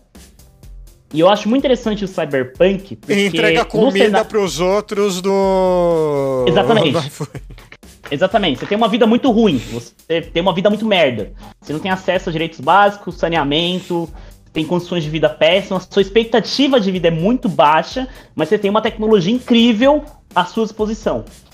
Ah, não pode ser, talvez não seja a tecnologia top, nem vai ser, mas é uma, uma puta tecnologia à sua disposição. E eu acho muito interessante do, do cenário cyberpunk que onde não existe exatamente um governo, existe um estado mínimo, cada vez, cada vez mínimo, mínimo, mínimo, muito mínimo, e quem rege o comportamento social são grandes empresas, como Facebook, Google, Parece a gente tem dois filmes, a gente tem dois, a gente tem dois filmes, tem dois filmes assim. Rapi, rapi, rapidinho, um antes mais... em, an, rapidinho, antes de entrar no cinema. O que eu tô falando que é o cyberpunk, que tá em presente em muitos filmes, é o que a gente vive agora. Eu moro no centro de São Paulo. Se eu andar dois quilômetros nessa direção aqui, eu vou parar na Praça Santa Isabel. A Praça Santa Isabel hoje é conhecida como a Nova Cracolândia. Porque existe um problema social lá fudido, onde as pessoas estão miseráveis, consumindo muita droga, cometendo muitos crimes. Muitas delas têm tecnologia na mão e o Estado não consegue resolver. Se eu andar 10 km nessa direção aqui, que vai ser noroeste, e for pra Brasilândia, vai ter muita gente morando em situação de idade média. De idade média. É uma situação de vida que as pessoas viviam 500 anos atrás. Elas não sabem ler, elas não têm emprego, elas não têm comida. Então acho que meio que o cyberpunk tá meio rolando, assim, né? É, eu, por exemplo, estou gravando um podcast ao vivo com meus amigos, uma pessoa no Rio Grande do Sul, outro, do, dois no Rio de Janeiro, meu amigo no centro de São Paulo. Uh, eu atravessando a rua eu encontro boa parte disso que o, que o José está falando. Não, não, não é quilômetros de distância, é atravessando a rua. Então é, é eu concordo com você. Boa observação. O, o futuro chegou, mas não é com carro voador, né? Todo mundo queria carro Eu, inclusive, queria. Hum, sei lá. Sabe o negócio de volta para o futuro, carros voadores em 2020? Eu acreditava nisso piamente, tá ligado? Eu achava que a gente ia ter carro voador na, na nessa época. E a coisa mais próxima que a gente tem é o o dono da Amazon mandando um pinto gigante pro espaço, né? Fora isso. Sei lá. Mas o vídeo do, do Menino Normose, o Estética Cyberpunk, é mais do que recomendado por aqui, tá bom? E se você for assistir lá, comenta lá, fala que você viu aqui no Farofeiros Cast. Fala pro Normose notar a gente. E. Que, que, que, a, gente, que a gente agradece, né? Mas acho que agora a Paola Quer falar de uma da treta Zanjan, né, Paula? Tretinha gostosa essa semana. Janaína Pascoal e Carla Zambelli. É... Dona Zana e Zanzan. Dona Zana e Zanzan. Isto para mim foi meio distópico, vou dizer assim, que tava esperando, porque assim, as duas bolsonaristas, né, ou como diria Zanzan, bolsonarianas, que agora é Pessoas bolsonarianas. As bolsonarianas estão né, disputando aí porque uh, o seu Datena parece que está querendo sair da disputa, Senado ou qualquer coisa assim. E o seu Jair disse que ia apoiar o nome de. Possibilidade de apoiar o nome de Zanzan pro Senado. É, sendo que Janaína Pascoal quer vir ao Senado também. Ela então, tudo que é mais sagrado, né? Exato. Mas, e é gente, mas, gente, peraí, espera aí, só um minutinho. Zanzan... Só um minutinho, Paula. Ao vivo aqui. Mas a Zambelli não ia pro ser eh, vice do Bolsonaro? Olha, eu acho. Tem blog por aí ventilando que ela ia ser vice, né? Eu acho, eu acho. Porra, a gente não tá aparecendo no Google, que ódio. Mas eu postei lá no blog. Zambelli ia ser vice do Bolsonaro. Mas tudo bem. É, é, é informação Teve um blog por aí, não vou dizer qual foi, que andou ventilando. É um blog de alta performance, aliás. Blogueiros de alta performance. sim, sim, como não. Mas uh, o interessante é que assim, a Janaína, na verdade, o tweet da Janaína, ele não teve um, um, uma citação direta a ninguém. O que a Janaína colocou foi porque que tinham que ser pau mandado para receber algum apoio. Por que, tinha que ser alguém. Por que basicamente, por que, que não podia ser ela, né? O, o, o apoio não podia vir para ela ou para algum. Até poderia ser um outro nome. Por que, que tinha que ser um pau mandado? Por que, que tinha que ser alguém que baixava a cabeça para tudo que o Jair fala? E que fica o tempo inteiro ali, né? Puxando o saco. Esse foi o tweet dela. Por que, que tem que ser um pau mandado? E a Zambelli se mordeu. E deu um RT comentado falando que ela não era pau mandado do Bolsonaro. Já começou com a carapuça vestindo, assim. Eu ouvi, eu tava ouvindo no, no Uber esse, esse, essa, essa entrevista da, da Janaína e tem uma hora que a. Uma das repórteres lá da Jovem Pan, Jovem Clã, Jovem Pan, opa, é, pergunta para ela, mas, mas você, tá, você, você então acha que você que o presidente deveria apoiar você? E a Janaína, por incrível que pareça, dá uma ótima resposta que é falar: Eu não acho que o presidente tem que me apoiar. O presidente apoia quem ele quiser. Eu acho que ele não deveria apoiar a Carla. Porque a Carla não é exatamente um bom exemplo de parlamentar. Eu falei, caralho! Caralho! Mas é. Né, é eu, eu. Eu não acho tão estranho assim é, ver esses ratos se comendo aí. Porque é o que acontece quando o barco começa a afundar, né? Os ratos começam a, a se comer e a se degagear. E, e, no final isso é bom pra gente, né? Porque eu vou ser honesto com vocês. A Carla Zambelli, eu nunca consegui ouvir ela falar mais do que duas frases seguidas, assim, sabe? Por antipatia minha mesmo, sabe? Ela, sabe? Eu, as bobagens que ela escreve eu, eu, eu, leio. Mas ela falar é uma pessoa que, meu Deus, me trava, sabe? Eu tenho agonia, vergonha ali, eu saio de perto, desligo, coisa e tal. Agora, meu amigo, a primeira vez que eu vi a Janaína Pascoal rodando a Pomba Gira com a bandeira do Brasil lá com o negócio não, da Pomba Dilma. Gira não. Pomba não, não, tá, desculpa, Pomba Gira não, desculpa, Pomba Gira. É, mas ro... que... rodando o que aquilo lá, hein, mano? Era a bandeira do Brasil pra pisar no rabo da cobra. O, o rolando, é, girando, roletrando nela lá. Que, meu amigo, eu falei, o que, que essa mulher vai fazer? Virou pirocóptero, vai voar, vai voar. Não, não tem. E aquilo, lembrando, aquilo foi no Congresso, quando eles decidiram passar o processo do impeachment da Dilma Rousseff. É. E iniciar o processo. Aquilo foi no início do processo de impeachment agora. Agora me diz, agora me diz. Quem, quem, em sã consciência, uma pessoa que lê notícias, que procura se informar. Eu, nessa época, eu era, me, repito, eu era menos politizado do que eu sou hoje.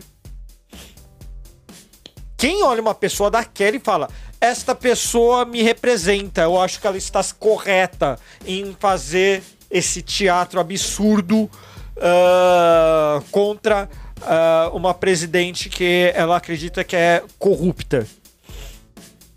Puta que pariu, né? É, isso daí é ficha, né? No, diante do cenário total da obra toda, isso aí é, meu. Isso aí foi é, de menos, né, cara? Vamos os problemas. A questão é.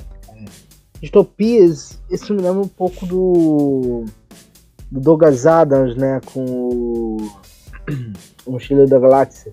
Chega lá o personagem, né, que é o político que a função dele nunca, nunca teve fato de estar lá em governar, mas é, parece que a função dele lá era ser o menos qualificado possível. É, esse é o critério do, do cargo que o cara está ocupando. Então, cara, essa galera, essa. É assim, o que me assusta é a gente falar, ah, Zambra entrar. Eu acho que assim, ela só talvez não entraria, porque eles se pulverizaram. É, entre ela vai ter os malucos que vão estar em cima do do Arthur Ventralb e o, sei lá, o terceiro seria o da Atena ou qualquer outra figura dessa. Janaína, por exemplo. E aí é por isso que eu diria que não ganha, mas se não, o Zé ganharia, cara. Se alguém que não vai falar em nada, não faz nada, só tem uma personalidade. Nem, né? A personalidade, personalidade dela é ruim. Só ia ter o. o, é, o que? Ela é um comandado. Mas assim, não muito diferente, o Romário aqui é o que vai, que vai ganhar no Rio de Janeiro. Eu já posso ver, o Romário vai ganhar, sempre ganha. E ele não tem nada, ele é só Romário, só isso. Ele não faz nada, não tem proposta. Pera, como assim, pera, como assim não tem nada, pô? O baixinho meteu mil gols e trouxe uma Copa do Mundo. Ah, assim não, tem nada? não, não, peraí. o, o José tá fora desse podcast nunca mais. Pelo amor de Deus. É, não, mas você sabe de uma coisa, cara? há muito tempo atrás, eu elogiei o Romário publicamente para as pessoas ao meu redor, porque ele tinha aprovado um, uma liberação de uma verba bem boa assim para pesquisa, sabe? Só que esse Romário parece que morreu, ficou lá atrás e. Hum. Jesus Maria José. Era um momento que o Romário estava atuando muito pelas crianças com síndrome de Down e também pelas crianças autistas. Eu me lembro muito bem disso, assim.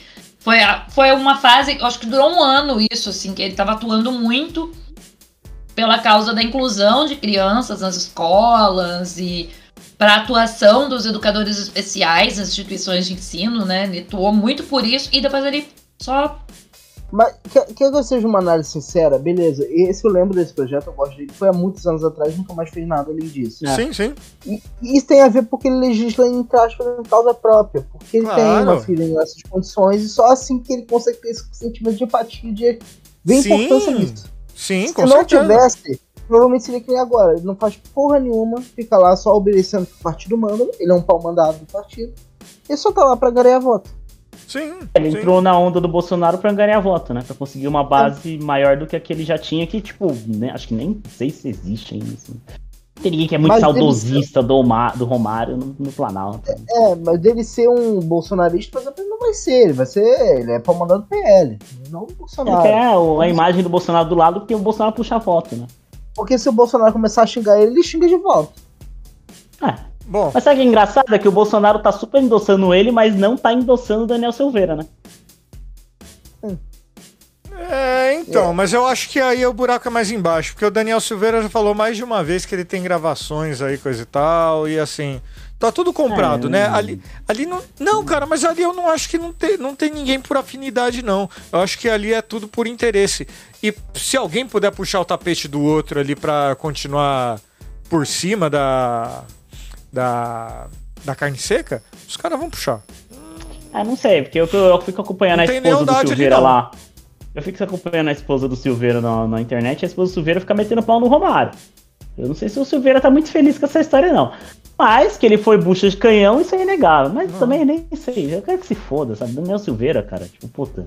E, e já que a gente tá falando de, de coisa. de falas insuportáveis e gente inominável, o Jamil Chad, ele publicou um texto que tem sido veementemente atacado nas redes sociais pelos bolsonaristas, né?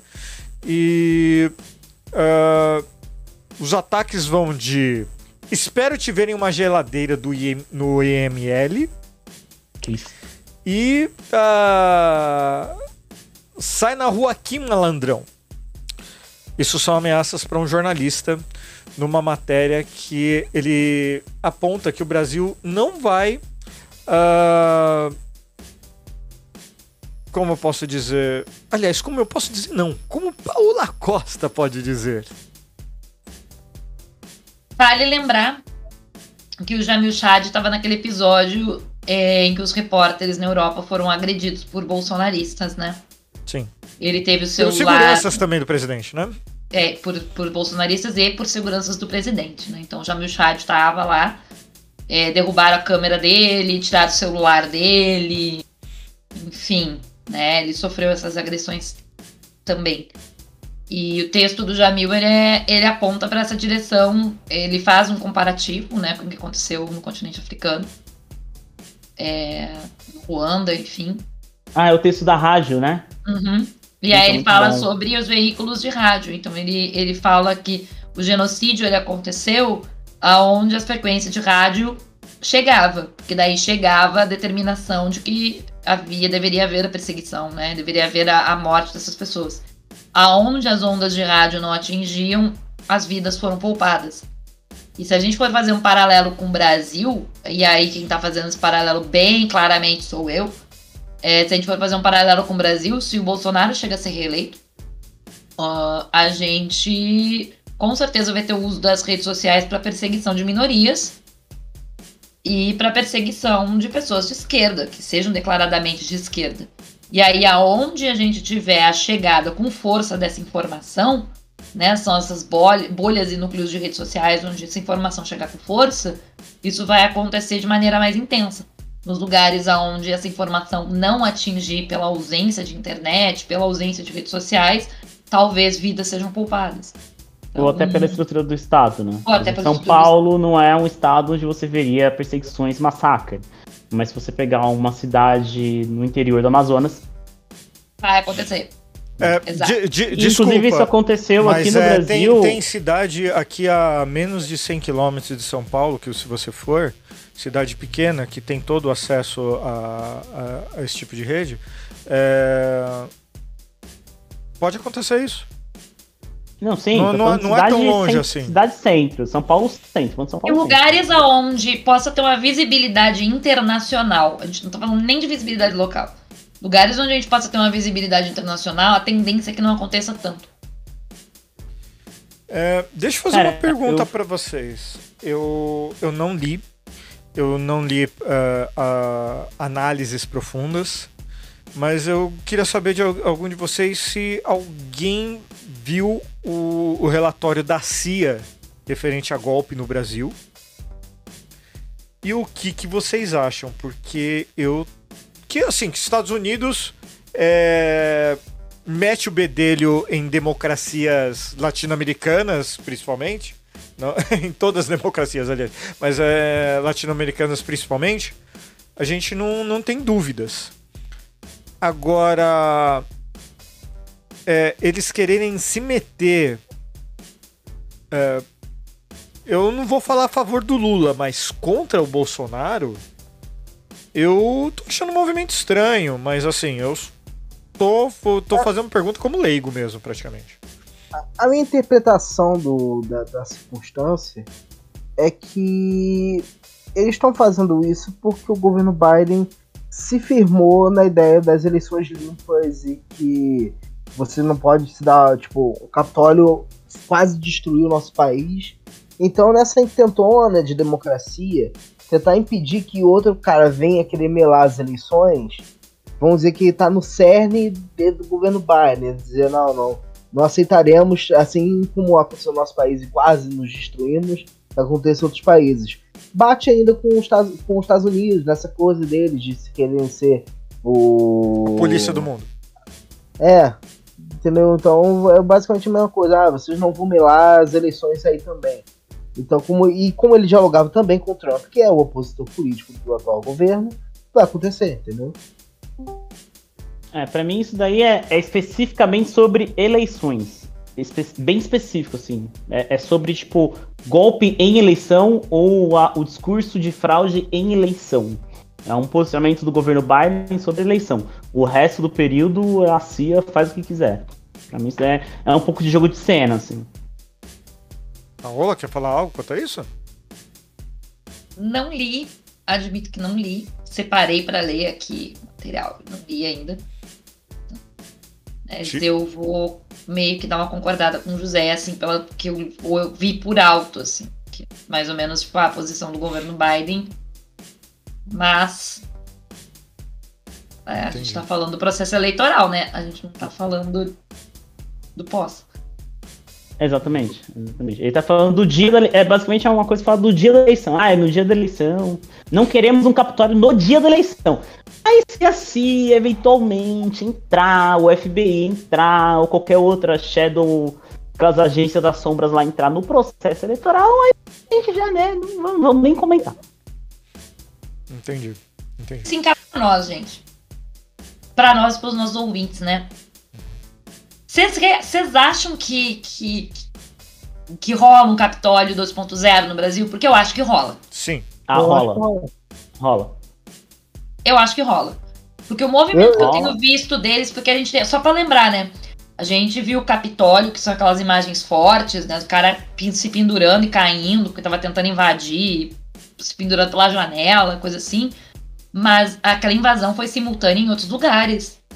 Aquilo aconteceu ao mesmo tempo que o Capitólio estava sendo invadido. Eles estavam invadindo o que seria para o Brasil, se a gente fosse comparar com o Brasil, as assembleias legislativas dos estados, né? E câmaras, e que seriam câmaras de vereadores de cidades maiores. E isso aconteceu em vários lugares, inclusive em lugares progressistas. E estados que são considerados progressistas, tipo Califórnia, Oregon tal. Então, assim, é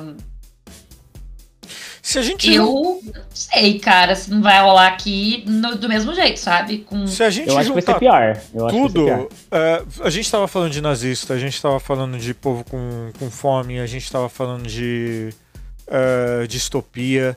Uh, esse, esse bando de gente que tá louvando o batalhão Azov lá do, na, na Ucrânia agora, é, chega para ser libertador do Brasil também, olha só. É uma bandeira. Gente, vamos pegar um caso, vamos pegar um caso simples. Vou pegar um caso simples que eu vi hoje. Um sargento do bombeiro foi comprar uma comida no drive-thru do McDonald's. Ele pagou a comida e aí ele queria botar o cupom de desconto de aplicativo e o atendente, que não é do Rio de Janeiro, é de Minas Gerais, veio para o Rio para juntar dinheiro para fazer a faculdade, falou que não podia, que tinha que ser antes. Ele discutiu com o cara, ele saiu, ele voltou, entrou na lanchonete, empurrou o segurança, empurrou o gerente, foi até a cabine do drive-thru e deu três tiros no garoto que perdeu o rim hoje.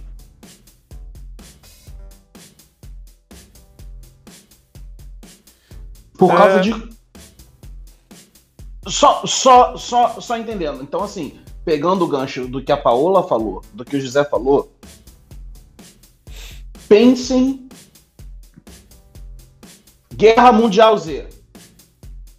Não, isso porque isso porque a BIM subindo uh, tipo uh, formigueiro. O, o, e outros órgãos de inteligência entre aspas brasileiro então.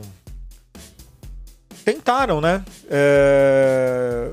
Tentaram. Estão tentando ainda intervir na, na eleição, né? Pra provar que tem alguma coisa de errado, só que daquele jeito. É, o futuro do Brasil não. O futuro próximo, pelo menos, não é lá muito. Como eu posso dizer? Animador. Porém de é, tudo isso. Posso, posso só fazer um adendo aqui? Eu, eu, não, eu não acho que vai virar um The Purge, não vai virar um Guerra Mundial Z, apesar do exemplo do, do Thiago ser ótimo. Eu não acho que vai virar, tipo, um pé na porta de militar, entrando na casa das pessoas e matando pessoas, a Deus dará. Eu acho que vai ser um negócio mais complicado, vai ser bagunça uh, descentralizada. Sim, sim, é, é, isso, é isso. É uma bagunça, é uma bagunça descentralizada. Eu não estou falando que vai é. ter órgãos de poder fazendo uhum. movimentos para isso acontecer. Não, eu estou falando da população zumbi, sim. ou seja, uma população que, que defende esse governo e, gover e defende essa teoria de fraude ferrenhamente, que vai fazer essa balbúrdia. E, te eu... digo, e digo mais a vocês: isso vai estourar, isso vai feder e é justificar e ainda vão jogar a culpa dizendo que tem gente, que foi gente de esquerda. Vai. Para poder culpar. Se, se melar, se der errado, entre aspas, eles vão dizer que era a galera de esquerda. Tá, igual assim como todo mundo que é de direita acha que o Capitólio foi feito por pessoas de esquerda. Eles acham. Uhum. O, o, meu, o que eu tenho mais receio é que vai ser muito descentralizado. Vai ser muito tipo, cara, é o tiozinho do bairro aqui que sai atirando pro alto Sim, que... sim. E isso eu acho muito problemático, porque se fosse uma coisa de cima para baixo, lá, o exército vira e fala: Ah, acabou a, brincadeira, tomamos conta. Ali ainda tem um foco de combate, por pior que seja. Você tem um foco onde você vai fazer resistência e combate confronto. E você, e você, e você, é tem, você tem um mundo olhando, né? E Exato. Um se é descentralizado, é muito difícil de conter. E não quer dizer que vai ficar, ai, nossa, vai ser o Deus, vai ser a distopia brasileira completa. Não necessariamente. Porque em algum momento isso arrefece. Porque as pessoas José, cansam quando desculpa. Mas. Ah tá. Não, só pra ver se o Pedro tava dormindo. Não, não, tô não. Volto, volto, volto ao Guerra Mundial Z. A cena do início no mercado é. em Nova Jersey. É mais ou menos aquilo. É... Ah, Kizzy. Mas tem, mas tem uma coisa importante nisso tudo, tá? É... Não, meu amigo, você acha que eu vou deixar o papo cair aqui? Ah, pelo amor de Deus. Não, meu amigo. Tenha resistência. Ah, o pessoal às vezes é, pega no pé da Santa Rita Von Hunt. Pra todo mundo que pegou no pé da Rita, vão tomar no cu, tá? Eu não concordo com ela. Mas longe de mim fazer metade do que vocês fizeram, seu filho da puta. Tá? Concordo. Ah, respeita, tá bom? Principalmente quem tá do teu lado. O negócio de segurar a mão é segurar a mão para valer mesmo, né? É, só que. É... Não. Seus filhos da puta. Respeita a Rita. Bom? Mas é. Posso fazer um comentário? Pode, Posso claro. fazer um comentáriozinho? Pode, por favor. Os mesmo corno que criaram uma não pauta, porque isso é uma não pauta. Uma não pauta. Isso não é uma discussão, isso é uma não pauta. Não é um debate. Não Anula, é uma discussão. Né? É uma não pauta. Ponto. Os mesmos que fizeram essa não pauta são os mesmos corno que a gente tá se matando de puxa tag, tá lá dando a vida pra, pra, pra, pra subir coisa pro, pros training topics e os caras estão lá, ai, não vou subir isso porque não foi o, o fulaninho de tal que subiu. Então. Aí quando os, os, os políticos do PT estão engajando nas tags que, que os outros sobem, que nem a tag que, os, tag que o tesoureiro sobe, que esses dias o Boca de Lobo subiu uma tag e o Lula entrou na tag. Conta do Lula entrou na tag. Pra vocês terem ideia do negócio, como é que foi indo. Entrou a conta do Humberto Costa, do Lula, de um monte de político do PT. Os cornos não estavam ajudando a subir, né? Igual. Mas aí criam discussão com uma não pauta. Então. Eu tô muito puta, desculpa, eu fico muito puta com essa galera. Muito. Eu fico também. É, eu fico mas, mas, e eu continuo dizendo, e eu continuo dizendo a mesma coisa. Se a gente e isso é um grande problema que é o biscoito não tá me beneficiando, não vou fazer nada. Sim, é um não grande problema, nada. mas assim, o que eu quero enaltecer é justamente esse pessoal que tá fazendo o que a gente precisa, tá resistindo, sabe? Uma, uma coisa que a gente quase virou pauta aqui, antes do, do Lula assumir a candidatura, que era quanto ao marketing.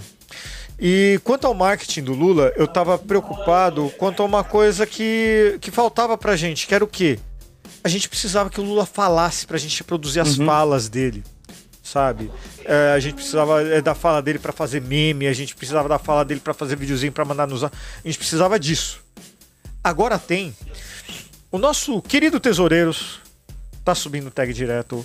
A Jair me tá destruindo tudo e todos no TikTok. Tá certo que o Pedro tá ajudando, né? Porque o Pedro é o, é o príncipe do TikTok, pelo visto. É, é o mastermind, bicho. A mastermind. cabeça por trás de tudo isso daí. Então, assim, a gente tem essa resistência que é pra, pra brigar do jeito que a, a gente não pode dar voadora em. Furadeira a essa hora, Ti? ah, o caminhão na rua. Ah, tá, beleza. Então, mas o. A, a gente tem uma resistência a gente tem uma resistência que tá. É, tá brigando. E às vezes o que eles precisam da sua ajuda é uma curtida, é um retweet, é, é um compartilhamento. Não, não, você não precisa entrar efetivamente em confronto com um bolsomínio nenhum. Você não precisa ir lá nos comentários e, e mandar um chupa Bolsonaro. Não, você não precisa ser agressivo de forma nenhuma.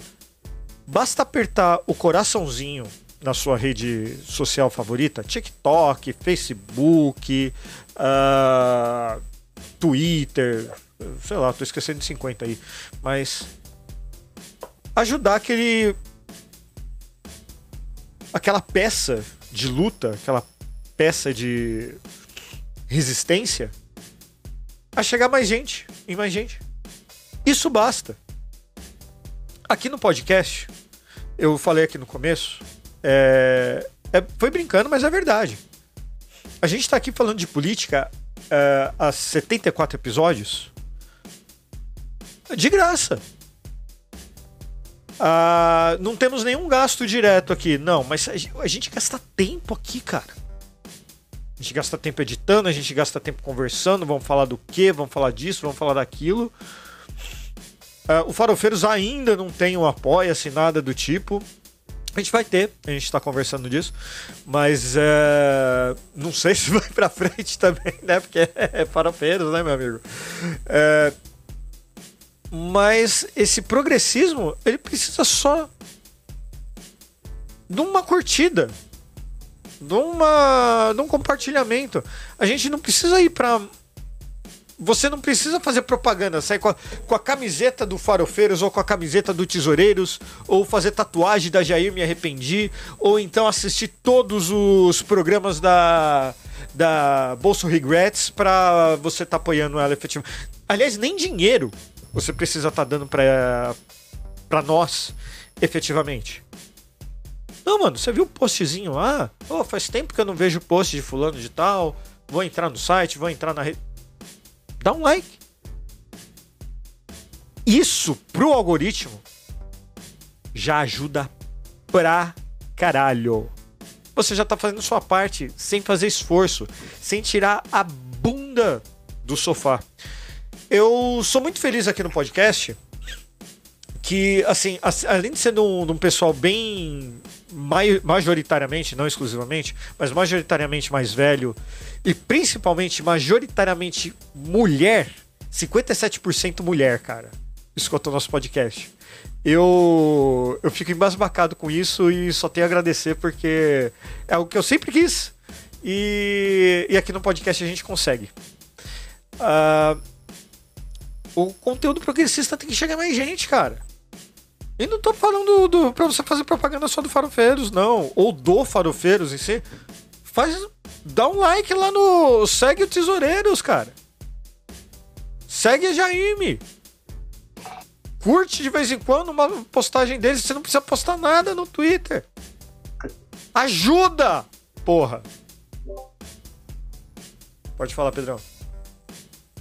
Não, eu, eu cliquei aqui sem querer desligar legal o tá. Porra, achei que, o, achei que o cara ia vir com uma.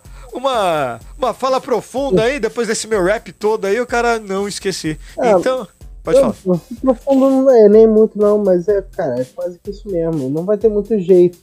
É, a parte da gente tá, por exemplo, se estendendo ao TikTok, muitos de nós aqui, é, é justamente nesse, nesse intuito. O Thiago não, o Thiago tá no todo, tá fazendo dele lá.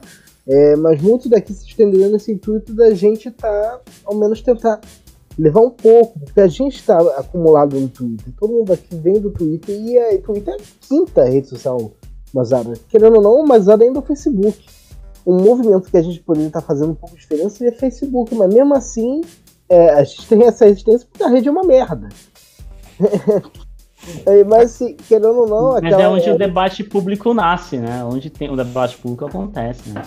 É, onde é, tipo, a, acho que a rede, isso segundo o Data Report, que eu vi recentemente, eu fazendo meu TCC, é a rede onde mais se, de 50% da população está se, ativamente é, se comunicando sobre política. É o Facebook. Ah, o Facebook? É. Não, cara, eu, eu, eu, não sei se a Fabi ainda tá no chat, mas é, a, Fabi, a Fabi do Pílulas de Beleza, ela, ela vende produtos de beleza, né? Ela fala, ela, vem, ela vende os produtos dela da lojinha da Shopee no, no Instagram e nos grupos de Facebook. Eu não acesso mais o Facebook. A, a, as, as atualizações do blog que vão para lá são, são meio automáticas. Meio não, são automáticas. Uh, só que. É, porque eu não suporto mais aquele lugar. Eu. Mas a gente tá lá. O, não, a página do Facebook do... ele pode ser maior em número, mas ele não é maior em termos de a nascente do debate não é o Facebook hoje. Né? É, eu pra falo que... Isso. Não, mas aí depende para quem. Sabe? Acho que pra, pra todo pra mundo, gente, não? Não, pra gente é uma coisa. Minha mãe não sai do Facebook, cara. É Facebook e Pinterest, duas redes que eu não uso. E no Facebook, o Farofeiros tem mais de 11 mil curtidas e no Pinterest tem mais, tá chegando em 15 mil. E nos dois é tudo coisa automática que eu jogo lá. E, e Gente, deixa também eu fazer um comentário rapidinho. Beijo, Pode esse falar, é o tipo... ponto. Fazer um Vai comentário lá, rapidinho, porque você falou sobre o negócio minha mãe não sai do Pinterest do Facebook. Dia das Mães eu tive lá antes de poder descer. Minha mãe gripadíssima, deitada na cama, com febre. Entendi. Aí não sei o que, que a gente comentou sobre o intercâmbio. Ela fica tranquilo. Lula tá voltando. Minha mãe. Lula tá voltando. Eu vou de vermelho dos pés à cabeça pra esfregar na cara desse povo daqui de baixo. minha mãe não é. Minha mãe não é. Minha mãe. Por exemplo, há quatro anos atrás a minha mãe não tava falando de política, tava evitando falar de política. A minha mãe gerou umas forças, não sei de onde você falou isso. A primeira coisa que veio da cabeça do Facebook foi isso minha mãe baixou umas cinco imagens do Lula no celular e ela vai colocar no Facebook, vai começar a botar no Facebook. Então, assim, isso é maravilhoso. Aí você falou isso, a primeira coisa que me veio na cabeça foi minha mãe. Minha mãe é bem dramática, né? Deitada na cama, tosse, quase vomitando, mas na hora que ela falou do Lula, não sei de onde veio aquela força. Ela levantou, chegou a levantar da cama, tipo, tipo, tipo, a última força da morte. Aí depois cai. Mas foi maravilhoso. Eu, eu queria compartilhar isso com vocês. José, você ia falar? Não, você ia dizer que eu, eu não sei, posso estar errado, mas é que eu acho que o Twitter ele é a, a fonte de informação que reverbera no Facebook, que reverbera, sei lá, no Pinterest. No pode, não, tá? pode ser, pode ser, tá? Só que o movimento no Facebook é inegável, cara, que, que é mais. Uh, da, no, acho que em número de usuários, o Twitter é ridículo de pequeno perto de qualquer outra rede. perde pra. Sei lá, mas uns, um tempo atrás perdi até pro Snapchat. Snapchat, cara. Ah, ah, gente, se a gente for pensar, o Facebook, ele é um sucessor direto do Orkut. Sim. Então, assim, então é, compreens é compreensível você ter o maior número de usuários nessa rede que foi a rede que surgiu assim que o Orkut começou a cair em desuso. Não, não é, mas tem que lembrar assim, ó, o movimento nos grupos, porque essa é uma questão que as pessoas esquecem, assim, a gente não tá falando da nossa timeline. E aí eu posso, eu vou dizer como uma pessoa que eu tenho, eu brinco que eu tenho minhas, minhas fazendinhas de observação, né? E a, uma das minhas, as minhas fazendinhas de observação mais caldinhos de, de, de churume são no Facebook. E os grupos que tem lá, cara, é grupo de 200, 300 mil pessoas. E não é 200 mil pessoas que ninguém fala. É um post entra, o troço explode de compartilhamento e de comentário, comentário, comentário, compartilhamento, compartilhamento, compartilhamento, compartilhamento. A galera dizendo assim: ah, eu não, não consigo compartilhar aqui do grupo direto, não sei o que, mas eu vou copiar, eu vou.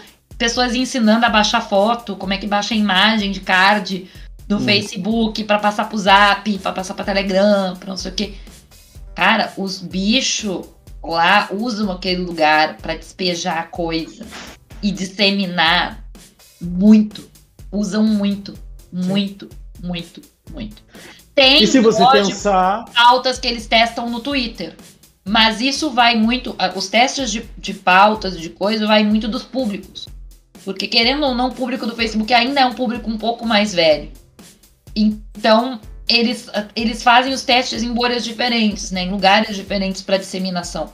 Mas o Facebook é um lugar de muita disseminação. Gente, até hoje, Coisas que no Twitter não circulam mais ou que circulam muito pouco, no Facebook está circulando muito. Por causa de print, era isso que eu ia falar. Eles fazem o teste no Twitter, pegam um print e botam no Facebook. aquilo dali, e aquilo dali gera esse movimento, às vezes, pro Twitter. Não só print, não, Thiago. Uh, eu vou dar um exemplo.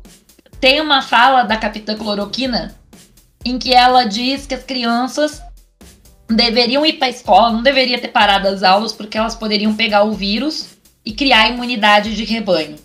Ela diz exatamente isso, imunidade de rebanho, essa fala dela. Isso foi, essa fala dela foi em um evento no interior, sabe? No interior, assim. É um, foi um evento que, assim, os caras apagaram do perfil dela quando veio a CPI da pandemia. O vídeo na íntegra tá rolando até hoje no Facebook. Apagaram de todos os lugares. O vídeo na íntegra tá até hoje no Facebook. E esses trechos em que ela fala das escolas não, não precisarem fechar é um trecho que a galera de lá circula até hoje botando a culpa nos professores. De tipo, ah, os professores é que saíram um bando de vagabundo, não quiseram fechar as escolas porque as crianças não precisavam. Olha que a secretária do governo Bolsonaro tá dizendo. Então, minha gente. E não é pouco compartilhamento esse trecho. Então, minha gente. É, eu, só, eu só queria é, falar, falar duas frases aqui. É, uma do Firak, que o pessoal fala em abraçar os arrependidos, mas não consegue dialogar com a própria esquerda sem vir com deboche ou condescendência. Como vai funcionar isso? Realmente. Exatamente. E o, e o Luiz aqui falando que a gente tá convencendo ele a votar 13. Olha só que beleza, mais um convertido, Luiz. Peraí, você não ia votar 13 anos, Luiz? Como assim? Como assim, Luiz? Paola, como assim? não, não, Luiz. A minha mãe tinha dito que meu pai ia votar. Daí eu olhei pra minha mãe. Meu pai? O pai? Minha mãe na cozinha, né? E o pai na sala. Eu... Meu pai? Pai? Pai? É, é, meu, eu, eu tô em choque meu... até agora, eu ainda não tô acreditando muito, assim, ainda tô um pouco.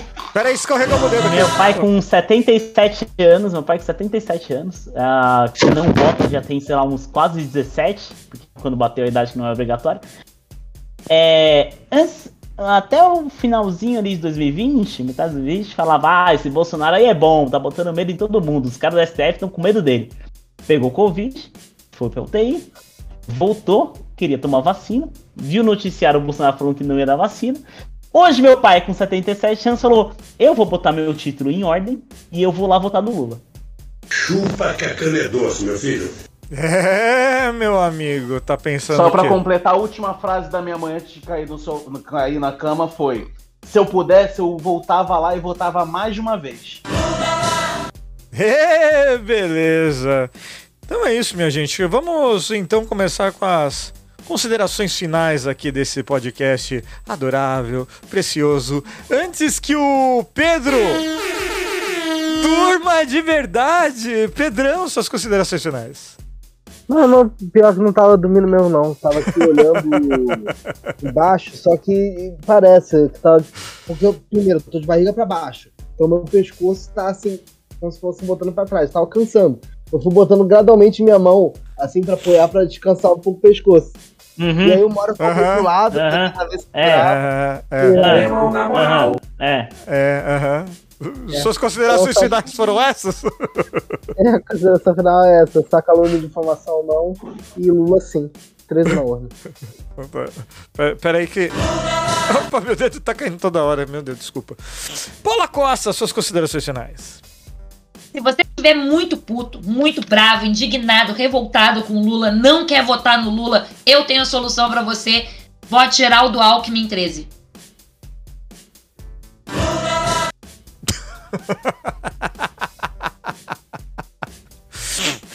Ai, ai. Lula Constituição, uma delícia. É, tá pensando o quê? É... O cigarrinho do capeta! É, meu amigo, tá pensando o quê? José Fernando, suas considerações finais. As minhas considerações finais é a distopia tá acontecendo aqui agora, tá uma bosta. Não é cyberpunk, é miséria punk, tá acontecendo miséria punk. É, não tem essa discussão aí de, ai, vamos votar em fulano no primeiro turno para fazer o levante comunista. Meu amigo, calma, calma, calma. Que... O levante comunista você não constrói na eleição. se constrói com trabalho de base, sabe? Carpir um lote no MST, carpir lote no MST. Então, aliás, porra, é um ano... trabalho que só tá começando, inclusive. Eu tô feliz porque eu tô fazendo parte dessa politização, eu tô vendo isso crescer e tô feliz disso. Mas, infelizmente, a gente sabe que a, revolu... a gente tem que ser realista também. Não vai ser da noite pro dia e não vai ser agora. Tá? Mas, assim, como falei e repito, é, apesar de não concordar com a Rita Von Hunt, eu respeito pra caralho ela e pau no cu de quem falou, de quem chegou ela. Mas, por favor, conclua, Joseph. É, só ia concluir que, bicho, se a gente votar no Jones Manuel, Jones Manuel virou presidente do Brasil. A Jones Manuel, no, dia, no primeiro dia da posse, fala: está decretado o socialismo no Brasil. O que vai acontecer é que a classe trabalhadora vai ir contra ele.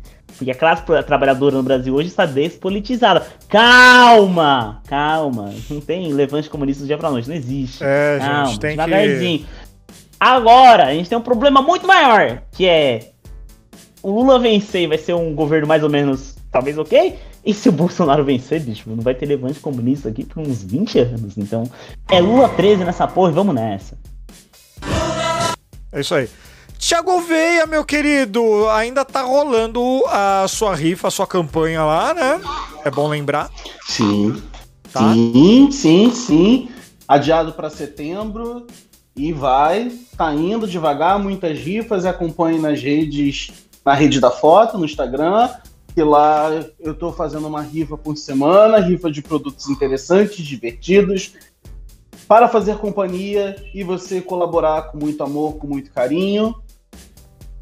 A vaquinha continua aberta com as recompensas. Ajuda e...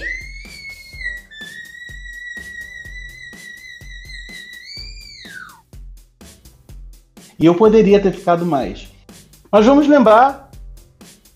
Vamos lembrar que sexta-feira agora é sexta-feira 13. Eu separei um filme para assistir.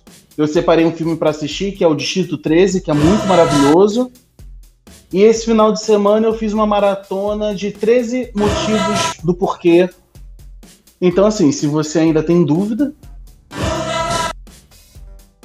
Tá, eu acho que entendi.